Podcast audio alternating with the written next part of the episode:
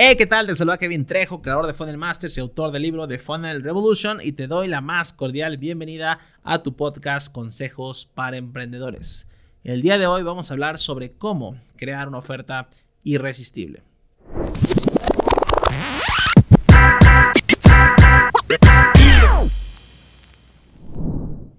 El consejo de hoy va de la mano con lo que hablamos, ¿no? Yo sé que muchos en el episodio anterior se quedan así como que, ¿eh? ¿Qué, qué voy a hacer? O sea, ¿cómo funciona? ¿No? Y hoy vamos a hablar un poquito más táctico, es decir, cómo gano dinero de algo, ¿sí? La forma más fácil, más rápida, más directa de ganar dinero de algo, y lo hemos dicho en otros episodios, es primero venderlo, ¿sí? Y después crearlo. Tengo esta idea, vamos a venderlo y después lo vamos a crear, ¿cierto? Ahora, si nos vamos un poquito más profundo en esto, ¿cómo vendo algo, Kevin? O sea, ¿qué, qué hago? Y la respuesta es, tienes que diseñar una oferta. ¿Sale? Entonces, en este episodio, más que una clase, para que tomes nota de ahí, quiero que entiendas el concepto de oferta. Quiero que veas que todo lo puedes empaquetar, que es prácticamente eh, va, con la definición de, crear una oferta. Y esto, una vez que lo muestras o lo promueves, te genera ventas. ¿Sale? Entonces, vamos a partir de este concepto. ¿Qué es una oferta? ¿no? O sea, oye, pues a ver, voy a crear una oferta, voy a diseñar, ¿cómo que la voy a diseñar? ¿no? Mira, muchos tienen la, la idea de que una oferta es lo que vendes. Y, bueno, suena lógico, ¿no? Pues esta es la oferta, esta es mi oferta. Muchos tienen la idea también de que una oferta es un descuento, ¿no? Pero en realidad no. Una oferta es más que eso. Una oferta no solo es lo que vendes, sino es lo que ofreces, lo que tienes para ofrecer a otros. No importa si es gratuito, no importa si es de pago, no importa si es ticket alto, no importa si es recurrente, no importa nada de eso. ¿Qué es lo, mi propuesta de valor para el mundo? De forma empaquetada. Un ejemplo muy simple es un producto, imagínate un regalo, ¿sí? Un regalo un regalo de cumpleaños, un regalo de, este tipo, y la caja del regalo o la envoltura del regalo. Bueno, el regalo es equivalente al producto, es, es el entregable, es lo que la gente va a recibir, producto o servicio, ¿va? Pero la envoltura, la caja, es la oferta. Es lo que envuelve al regalo. Es lo que muchos dicen, ah, yo quiero este regalo porque me gustó la envoltura. ¿Sí? Independientemente si es una envoltura transparente o no, muchas veces cogemos o compramos cosas por la envoltura. Esa envoltura, podríamos hacer la analogía, es equivalente a la oferta, al marketing que estoy haciendo para que la gente me compre. ¿Te ha pasado que has comprado cosas solo por cómo se ve? Si tú dices, ah, es que se me antojan unas papas, se me antoja comprar esto, quiero comprarme ese, ¿no? Y a lo mejor no lo has probado, no te has subido ese carro, no has eh, comprado ese producto, ¿sí? Pero por se ve muy atractivo, lo quiero probar, quiero obtenerlo. Ese efecto no lo hace el producto. Ese efecto lo hace la envoltura, lo hace la oferta, lo hace el marketing. Ya que lo pruebas, ¿sí? Ya que lo consumes, ya que te pones eh, lo que sea que compraste, te subes al carro, ya puedes verificar si lo que tú percibías es lo que entregaste, ¿vale? Ahora hay un pequeño detalle con eso. El número de personas, y ahí va, ¿no? El número de personas que puede verificar la información de que el producto era bueno se reduce al número de personas que lo compraron o, que, que, consumían el producto. Es decir, ¿cómo sabes que está bueno si no te has subido? ¿Sí? No puedes saberlo a menos que te subas al carro, ¿sí? ¿Cómo sabes si se siente cómoda la ropa si no te la has puesto? No lo sabes. Parece cómoda, pero no lo sabes. En otras palabras, nos limitamos al número de compradores o clientes para que confirmen ese, ese tema. Y así es como muchas personas hacen su estrategia. Solo van a decir, es que el producto se vende solo, tienes que probarlo. Sí, pero para poder probarlo, primero se necesita que se me antoje comprarlo, ¿sí? Y eso es lo que hace la oferta, ¿vale? ¿Entendimos? Ok. Entonces, esta oferta es la envoltura. La envoltura no solo la pueden confirmar la teoría los que consumieron el producto, sino todos los que son expuestos a esta oferta. Todos los que ven el anuncio, todos los que ven el flyer, todos los que ven la foto, todos los que ven el producto por fuera, lo compren o no, pueden verificar que se me antoja o no se me antoja.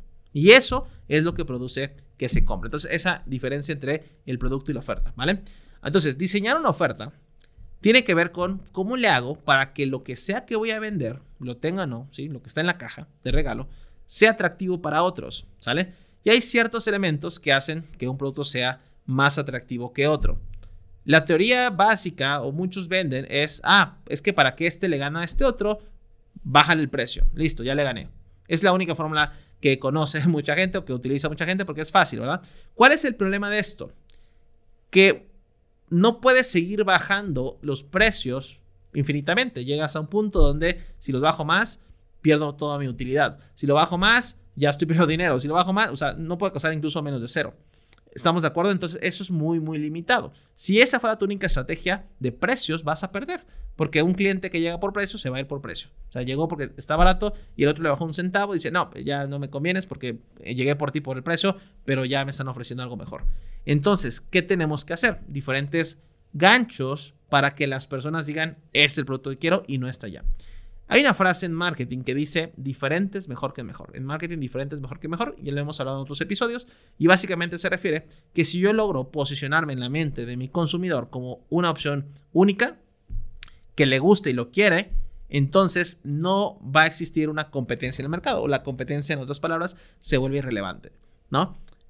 Uno de mis mentores dice, mira, yo solo tengo que lograr dos cosas en la mente del consumidor. La primera es que se dé cuenta que necesita resolver ese problema que tiene. Que asuma que tiene ese problema, que quiere resolverlo, que quiere avanzar en su vida en ese tema. Esa es la primera cosa que tengo que lograr. Y la segunda es que se dé cuenta que yo soy la mejor opción, ¿sí? O la única opción para resolver eso de esa manera.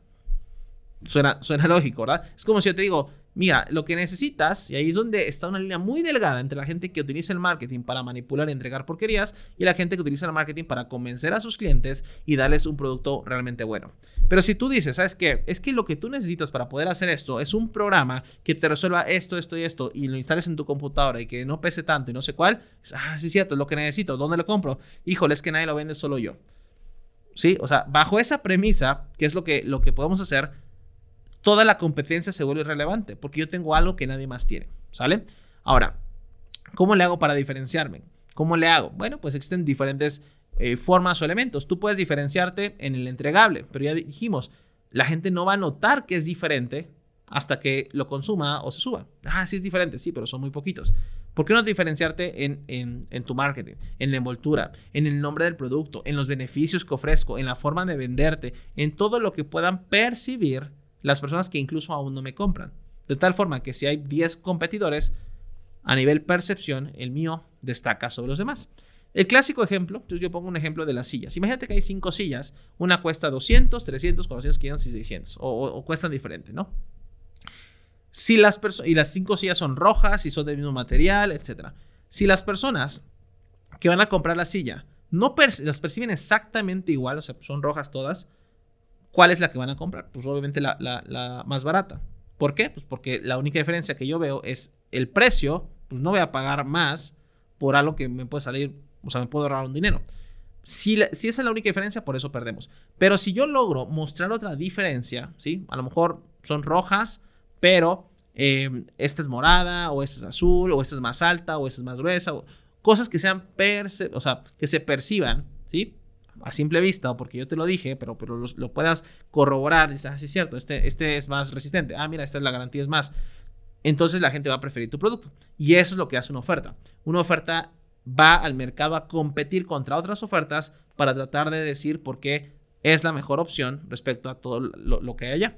Entonces, velo así. Una oferta es el representante del producto para que lo compren. Es el representante. La oferta va a decir, hey, este producto que yo tengo, imagínate que es un, como un vendedor, ¿no? Este producto que estás viendo acá es el mejor que puedes comprar por esto, por esto, por esto. Necesito que lo veas, necesito que lo pruebes, ¿va?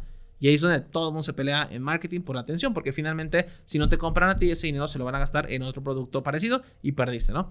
Ahora, hay muchos niveles de ofertas. Yo hablo de una oferta básica, hablo mis cursos en mi academia, hablo de una oferta de entrada, que es como una primera oferta, hablo de una oferta de única vez, ¿no? Hablo de una oferta eh, de continuidad, o por ejemplo una membresía, ¿sí? Hablo de una oferta irresistible, una oferta high ticket, muchas clasificaciones.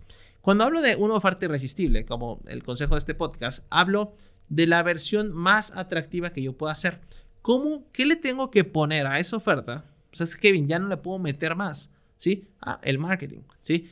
¿Qué le puedo poner a esa oferta para que la gente prefiera este contra todas las opciones de afuera, ¿sí? Y ahí es donde entra toda la psicología de influencia, la, persuasión, que muchos confunden, repito, con manipulación. Imagínate que un producto A, ¿sí? Existe un producto A, vamos a ponerle, eh, no sé, es este, un balón de fútbol, ¿vale? Una pelota de fútbol, un balón de fútbol, es el producto y existe contra todos los del mercado.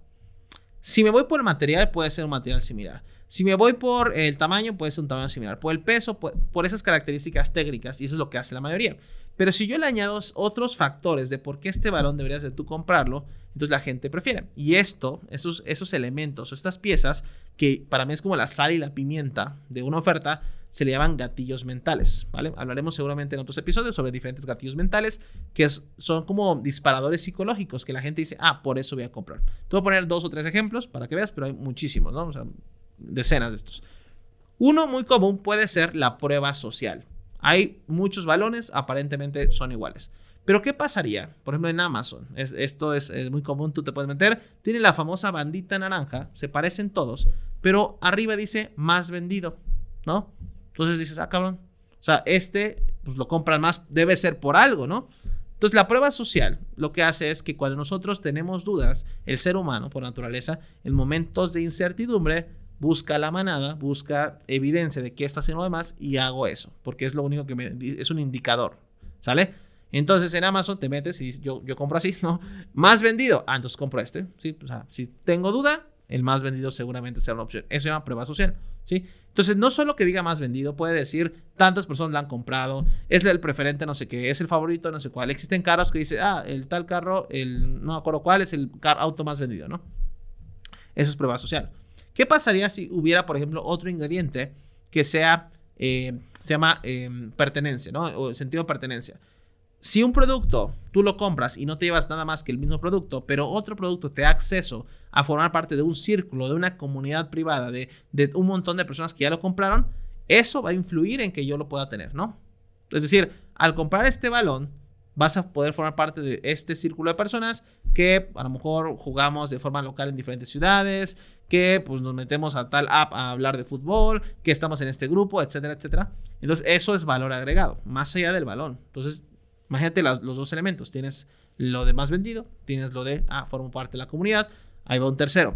Se llama escasez. ¿no? La escasez vuelve mucho más atractivo a lo que es la escasez. Bueno, pues es el, el, tener un recurso de forma limitada, ¿no? Escasa en cantidad. Por ejemplo, si dices, bueno, tengo dos balones, ¿sí? Pero hay solo tres de este. De ese solo quedan tres. Del otro quedan 100 balones. Instintivamente, el ser humano le da más valor, y, lo puedes corroborar de muchas formas, instintivamente el ser humano le da más valor a los productos que no escasos, ¿sí? oferta y demanda, como lo quieras ver, pero un producto aumenta su valor cuando es más escaso. Quedan tres y de este quedan un montón. Si tú dices, híjole, pues es que el que quedan 100, pues si no, si no me gusta, compro el otro, pero al revés no podría. Si compro el otro, se van los tres. Entonces, me inclinaría, no quiere decir que el 100% de las veces pase, pero sí tengo cierta preferencia de que como quedan menos, pues prefiero este, por ejemplo, ¿verdad? Y así podría poner un montón de ejemplos. esos gatillos mentales, esos elementos, cuando yo los planteo en mi marketing, ¿no? Es este balón, eh, que es el que va a ser el nuevo mundial y formas parte de la comunidad del mundial y además solo hay 10 piezas y además no sé qué rollo. Todos esos elementos, formas parte de la comunidad, hacen que la gente diga, voy por tu balón. Entonces, esa oferta le ganó a todas las otras ofertas del mercado. Eso es lo que queremos lograr, que tu oferta... Ahora, te estoy hablando de esto en un episodio un podcast, no es ninguna clase ni nada. O sea, nosotros tenemos, por ejemplo, ahorita en la academia un reto de diseño de ofertas, ¿no?